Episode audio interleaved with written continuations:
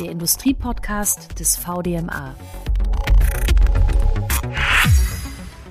Vor elf Jahren titelte die britische Zeitschrift Economist in ihrer Februarausgabe Print me a Stradivarius und löste damit einen regelrechten Hype aus. Additive Fertigung, umgangssprachlich auch 3D-Druck genannt, war plötzlich dazu auserkoren, eine völlig neue Art des Produzierens zu ermöglichen. In kürzester Zeit wurden Einzelstücke mit unglaublich komplexen geometrischen Strukturen gezeigt. Und heute Tatsächlich hat die additive Fertigung im industriellen Sektor inzwischen einen sehr ausgereiften Status. Immer mehr Teile aus dem 3D-Drucker ersetzen herkömmliche Fertigungstechnologien. Auch könnte man hoffen, dass Additive Manufacturing AM mit den Vorortproduktionsmöglichkeiten die aktuellen Lieferkettenprobleme löst.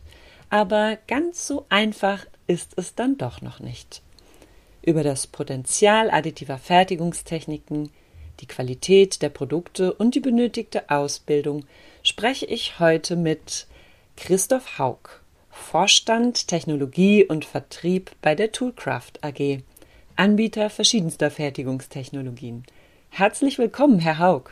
Hallo, Frau Siedenhans, vielen Dank für die Einladung. Mein zweiter Gesprächspartner ist Dr. Markus Hering. Geschäftsführer der Arbeitsgemeinschaft und des Fachverbands Additive Manufacturing im VDMA. Schön, dass Sie auch dabei sind, Herr Hering. Hallo Frau Siedenhans, ich freue mich dabei sein zu dürfen. Lassen Sie uns mal ganz konkret direkt starten. Was ist denn das spektakulärste mit additiver Fertigung hergestellte Produkt, das Sie in den vergangenen Jahren zu sehen bekommen haben, Herr Hering? Ähm, ich möchte doch mal zwei Beispiele nennen, die, die technologisch gar nicht so relevant sind, aber die einfach noch mal zeigen, was additiv ähm, geht. Das eine ist, wir haben so etwas wie ein Kettenhemd, was man aus der Ritterzeit kennt, ähm, gehabt, letztens auf, auf einem Messestand. Ähm, additiv gefertigt, äh, wesentlich filigraner als so ein Kettenhemd ist, also noch feiner, so ein richtiges Vlies ähm, aus Metall, additiv gefertigt in einem Stück. Ähm, einfach faszinierend, das mal in die Hand zu nehmen. Die Leute waren auch davon angetan. Ähm, und das andere Bauteil war aus Kunststoff gefertigt mit unterschiedlichen Materialeigenschaften. Ähm, auf der einen Seite ein fester Kunststoff und auf der anderen Seite ein ähm, beweglicher, dynamischer, der sich wieder in die Ausgangslage zurückbewegt. Und man kann sich vorstellen, dass man daraus unterschiedlichste Produkte herstellen kann, Dämpfereigenschaften damit herstellen kann. Und das fasziniert immer wieder. Herr Haug. Äh, zum einen, Frau Siedenhans, Sie haben jetzt verschiedenste Ausdrücke verwendet, was mir im Moment ja nicht so gut gefällt, ist die Bezeichnung 3D-Druck. 3D-Druck ist natürlich sehr umgangssprachlich für die Technologie, aber 3D-Druck ist natürlich teilweise nicht zielführend. Was wir hier bei uns machen auf ja, 14 Anlagensystemen in der additiven Fertigung, zum einen sind es Pulveranlagen in Metall, das ist eine Düsenanlage in Metall, das ist eine Drahtanlage in Metall, äh, es sind additive Fertigungstechnologien, es sind Werkzeugmaschinen, sehr teures Medium ist der Laser und von dem her versuche ich wirklich den Ausdruck 3D-Druck einfach ja, nicht zu gebrauchen. Das heißt, es gibt so viel mehr als nur 3D-Druck in der additiven Fertigung. Verstehe ich das richtig? In der Tat, absolut. Okay. Was ist denn dann das beeindruckendste Produkt in der additiven Fertigung, das Sie in den letzten Jahren zu sehen bekommen haben? Es ist ganz spannend. Sie haben ja einleitend gesagt, äh, vor elf Jahren wurde hier dieses Statement gegeben oder dieser Bericht.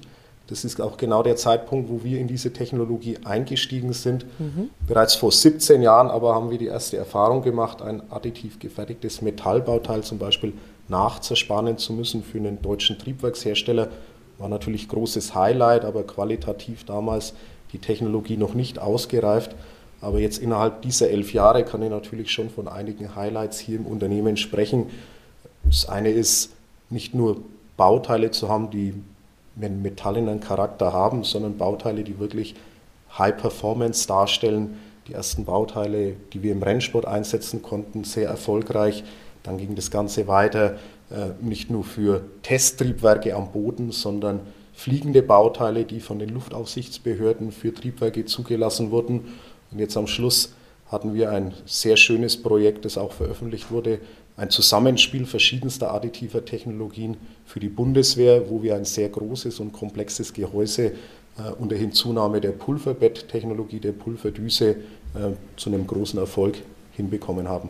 Gerade sind wir dabei, im Bereich der Chemieindustrie Mini-Reaktoren aufzubauen, um hier auf sehr kleinem Maßstab ähnliche Ausbringungsmengen von Gasen und Flüssigkeiten hinzubekommen, wie es traditionell in sehr großem Stahlbau notwendig ist. Also Sie sehen, man ist mittendrin und die Zukunft, die wird sehr, sehr spannend noch werden. Absolut, das ist ja eine unglaubliche Bandbreite, die Sie gerade schon da mit uns teilen. Von Kettenhemd bis Kunststoff, das ist ja auch eine weite Bandbreite. Wo stehen wir denn in der betrieblichen Praxis mit der additiven Fertigung? Wie weit sind wir da wirklich?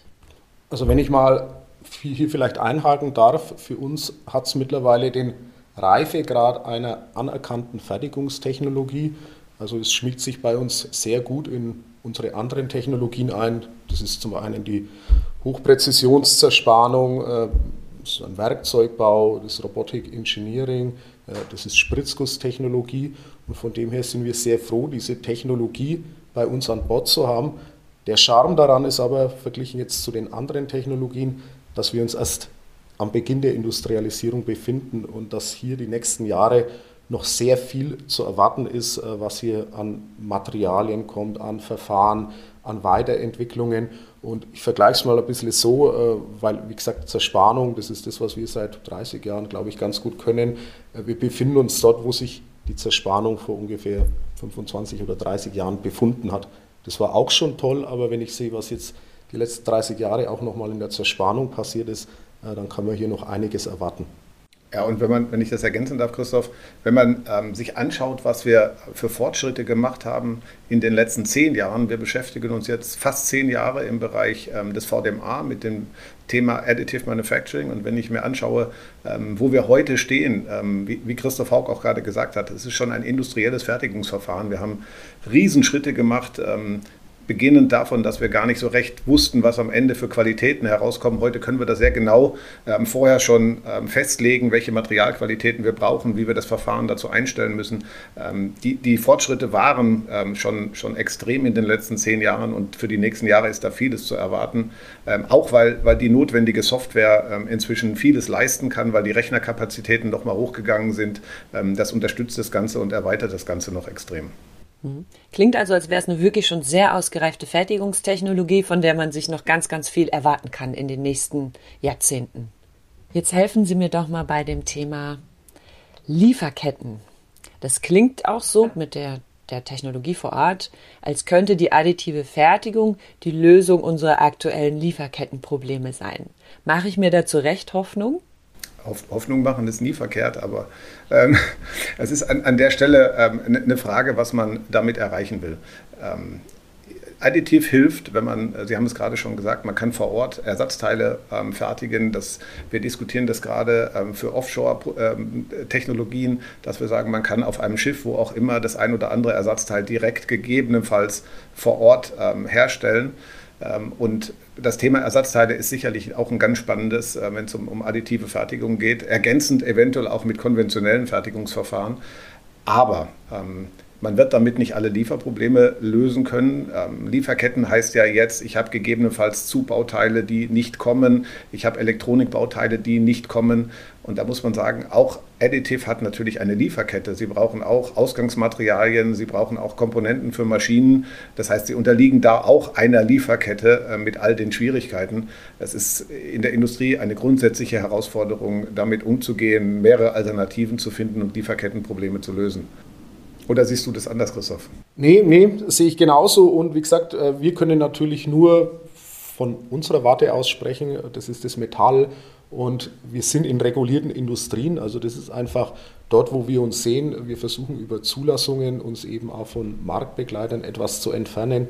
Also von dem her ist die Luftfahrtindustrie für uns natürlich sehr, sehr interessant, die Medizinindustrie und es passt auch für die additive Fertigung sehr gut, weil gerade in der Luftfahrt die Stückzahlen, die Komplexität, Lightweight, das ist genau das, worauf die additive Fertigung abzielt. Aber wie gesagt, regulierte Industrie, es geht über zugelassene äh, Lieferanten und von dem her ist es im Moment auch so, dass wir teilweise Pulver aus den USA beziehen müssen oder auch spezielle Prozesse, die nachgeschaltet sind, wie technische Oberflächen. unter Umständen auch außerhalb Europas zu erfolgen haben. Man versucht hier natürlich jetzt mehr und mehr auch eine ja, nationale Strategie wird etwas herausfordernd, aber eine europäische Strategie seitens unserer Kunden hinzubekommen. Aber wie gesagt, äh, die Lieferketten-Thematik, ähm, vielleicht fürs Bauteil nicht ganz so, aber für komplette Systeme, Markus, wie du es gesagt hast, äh, bist natürlich hier schon global in einer Abhängigkeit.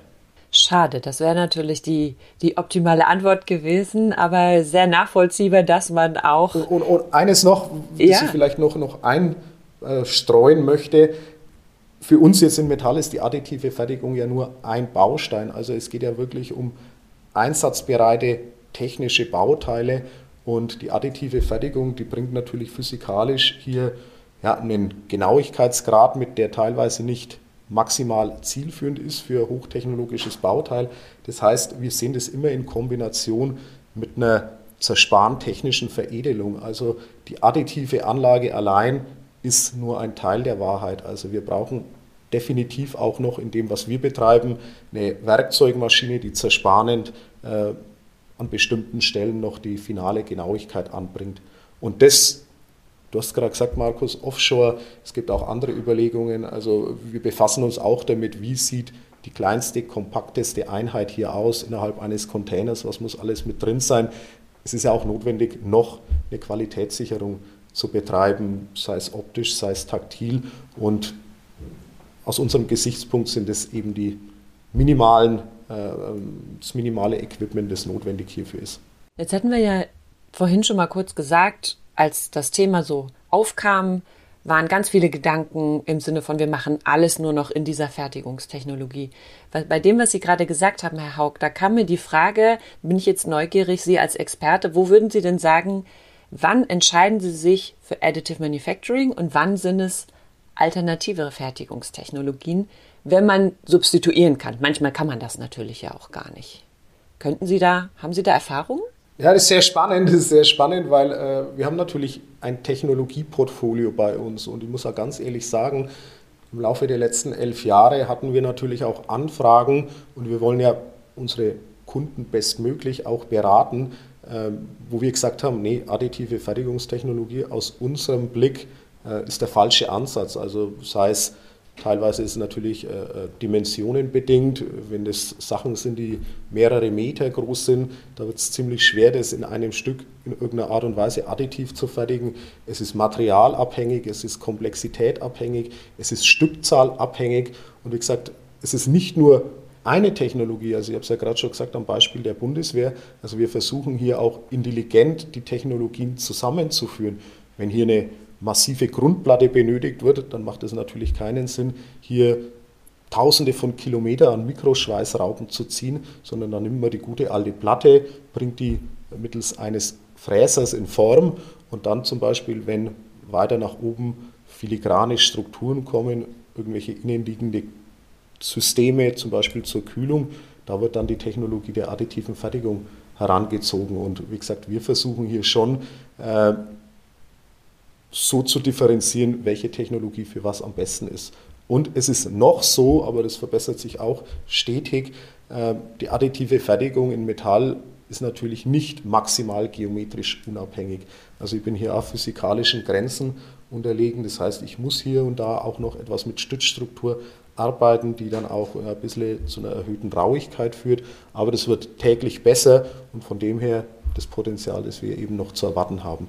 Jetzt hatten Sie gerade auch schon kurz von Stückzahlen gesprochen.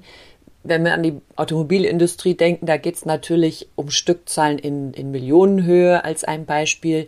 Wie sehen denn die aktuellen Entwicklungen in der Serienfertigung aus? Naja, wir sehen grundsätzlich schon, dass ähm, die Einsätze in der Serie deutlich zugenommen haben in den letzten Jahren. Das zeigen auch alle Umfragen, die wir bei unseren Mitgliedern äh, immer wieder ähm, stellen und die wir zurückgemeldet bekommen.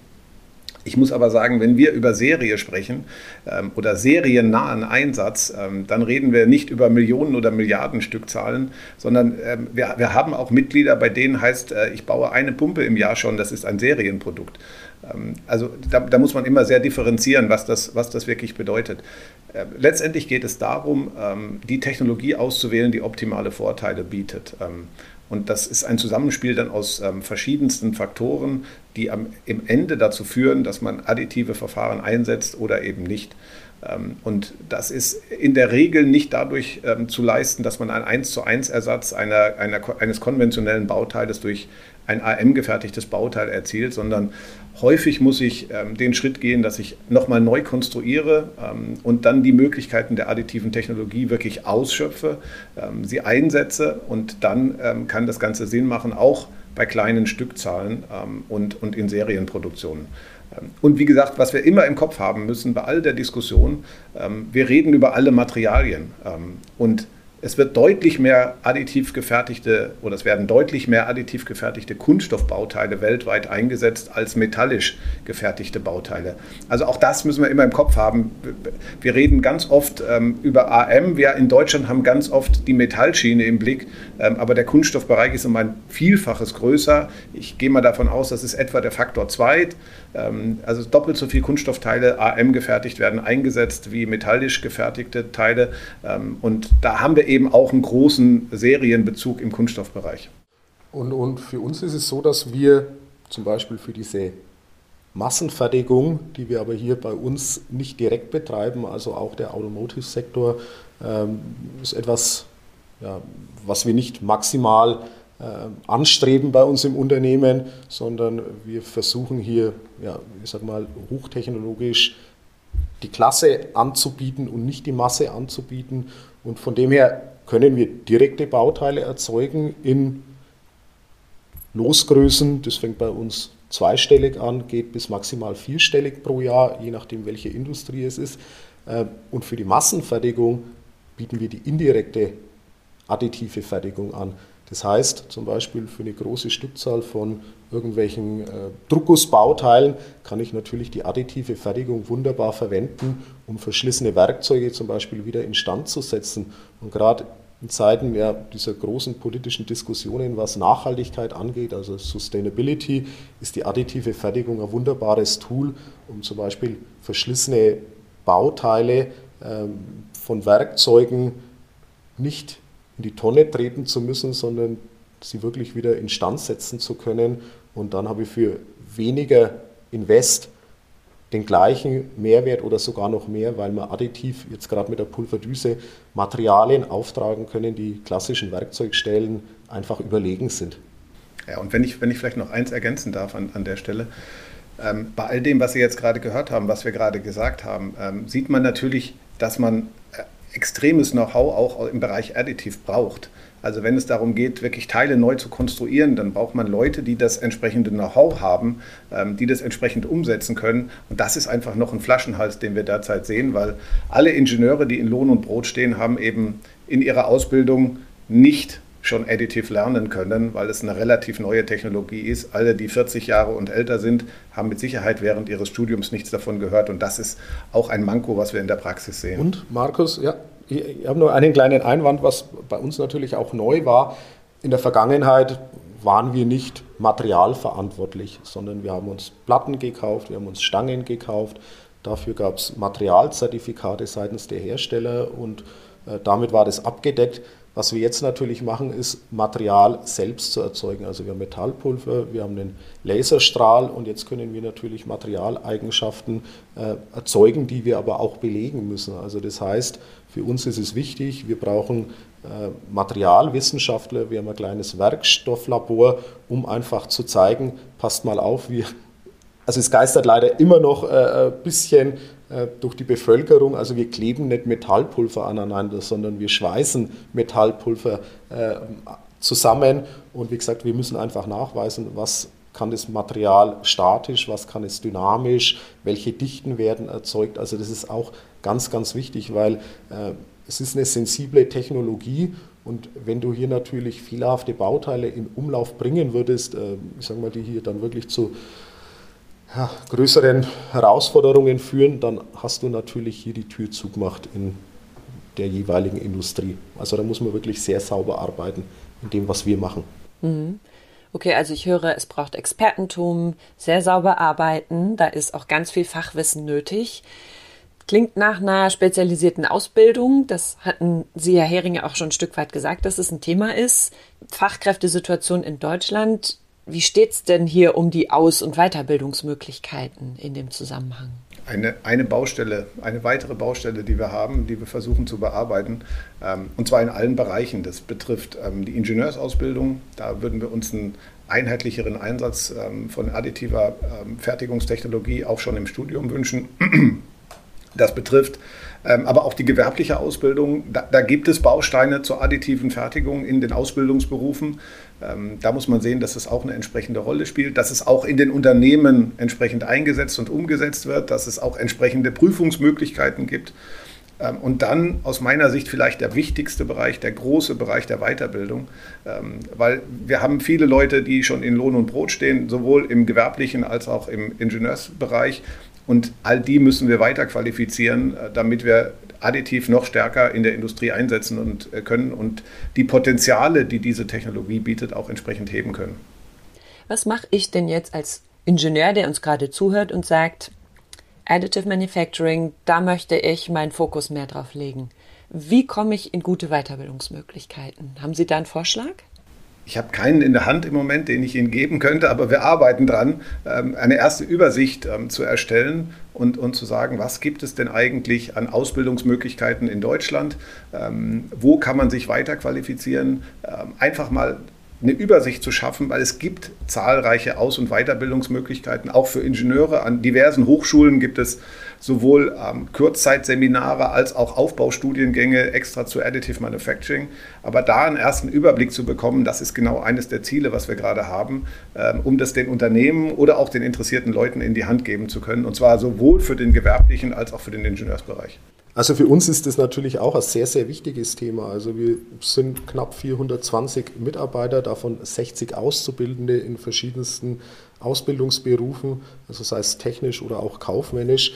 Und vor Jahren war es uns schon sehr, sehr wichtig, dass wir bereits in der Ausbildung die additive Fertigung äh, unterbringen, also gerade jetzt im Bereich äh, Werkzeugbau oder im Bereich der Zerspannung.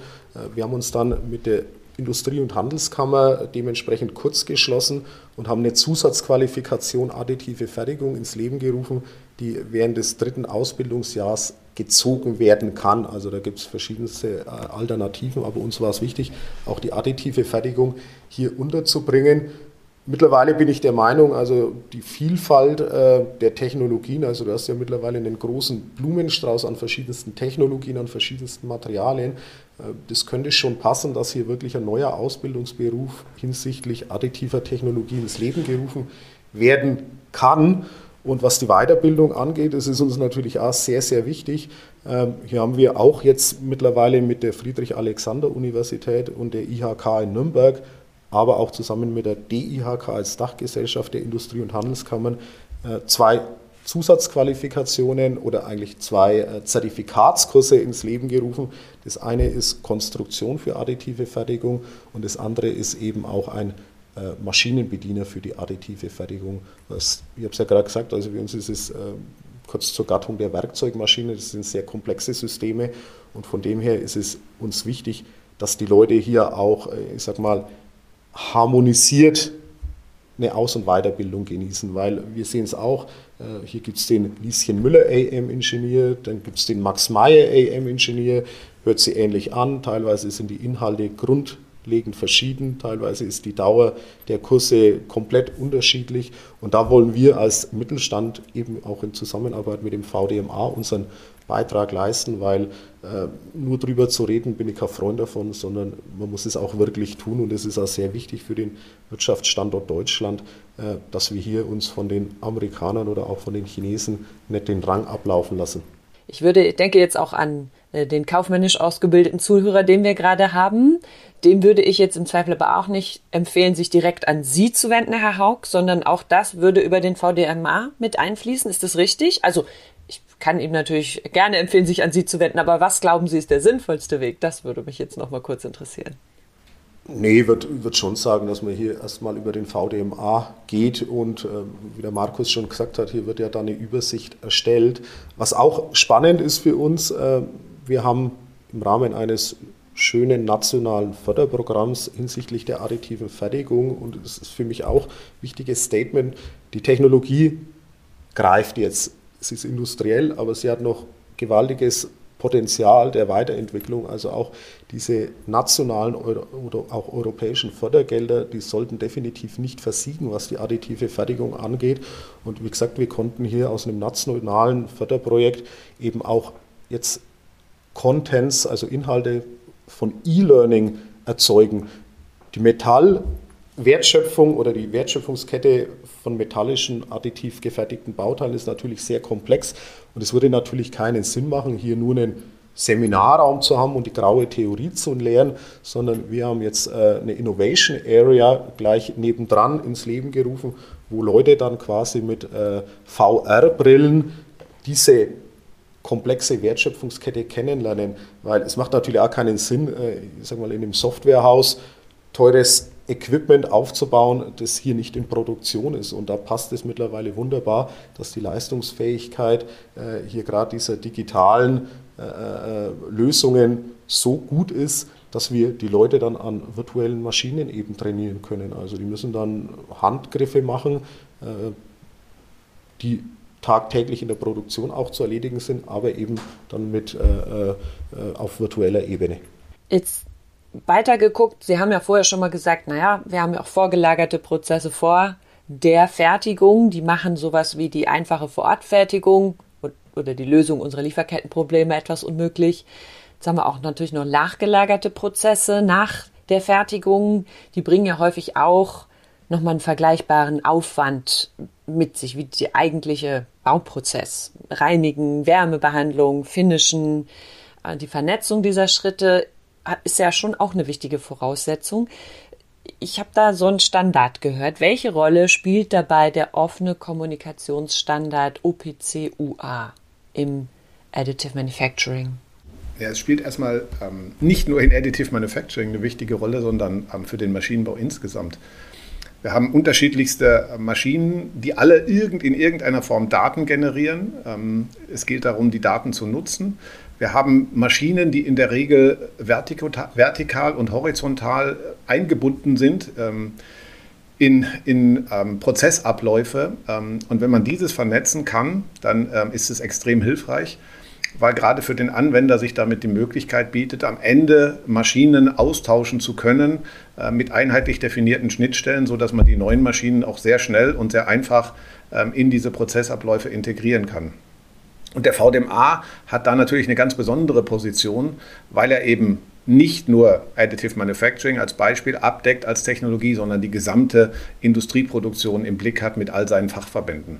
Ähm, und wir bei, bei AM, bei Additive Manufacturing, sind relativ schnell darauf gekommen, dass wir ähm, auch für diese Technologie, gerade auch wegen der Prozessabläufe, Weiterverarbeitung, Nachbehandlung im metallischen Bereich, aber auch im Kunststoffbereich, ähm, dass es hilfreich ist, ähm, wenn es um die industrielle Anwendung ähm, geht, von AM auch ähm, mit, mit OPCOA den Standard einzusetzen, der bei anderen Industrieprozessen schon eine Rolle spielt ähm, und das den Unternehmen anzubieten und zwar ähm, nicht nur deutschen Unternehmen, sondern auch internationalen Unternehmen, um das gleich in die Fläche zu bringen.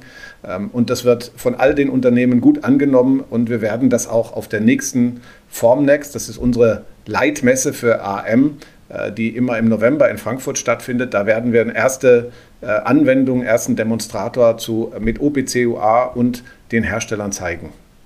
Was erwartet uns denn in Summe alles auf der Form Next? Jede Menge Neuigkeiten, ähm, wie auf jeder Bässe. Äh, wie gesagt, wir werden, wir werden das Thema OPCUA zeigen. Ähm, wir werden auch dieses Mal wieder äh, eine User Case Area seitens des VDMA ähm, haben. Das heißt, wir werden dort Anwendungsbeispiele zeigen, sogenannte Demonstratoren, gemeinsam mit unserem Mitgliedsunternehmen. Also eben typische Bauteile, typische Produkte, die mit AM-Anwendungen hergestellt worden sind. Das sind in der Regel ganz ähm, interessante, ganz spannende ähm, Produkte, die man dort sehen kann.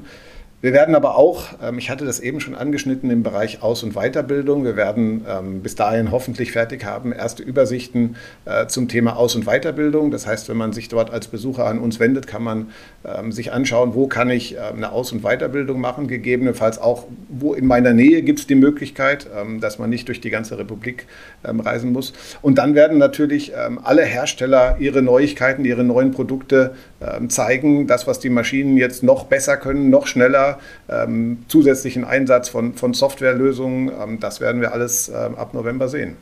Sehr schön. Heißt, wenn ich komme, treffe ich Sie auch beide? Das wäre jetzt nochmal, da bin ich jetzt neugierig. Also ich bin auf jeden Fall da und Christoph, du auch, denke ich. Ja, ja, für mich ist es äh, die wichtigste Messe, also gerade was Neuerungen angeht und ich werde vom ersten bis zum letzten Tag in Frankfurt zugegen sein, ja.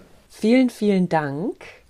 Das war ein wahnsinnig interessantes Gespräch zum Thema Additive Manufacturing Chancen in der Industrie. Über das Potenzial additiver Fertigungstechniken, die Qualität der heutigen Produkte und die benötigte Ausbildung durfte ich heute mit meinen Gästen sprechen. Herr Dr. Hering, Herr Haug, herzlichen Dank für das sehr informative Gespräch. Schön, dass Sie unsere Gäste waren. Ich danke. Ja, vielen lieben Dank für die Einladung. Und wenn Sie, liebe ZuhörerInnen, mehr zum Thema additive Fertigung wissen möchten, klicken Sie sich gerne auf die Seite des VDMA. Den Industriepodcast des VDMA gibt es auf Spotify und Apple Podcast. Abonnieren Sie gerne unseren Kanal. Schön, dass auch Sie dabei waren. Wir hören uns beim nächsten Mal wieder. Ich freue mich drauf. Der Industriepodcast des VDMA.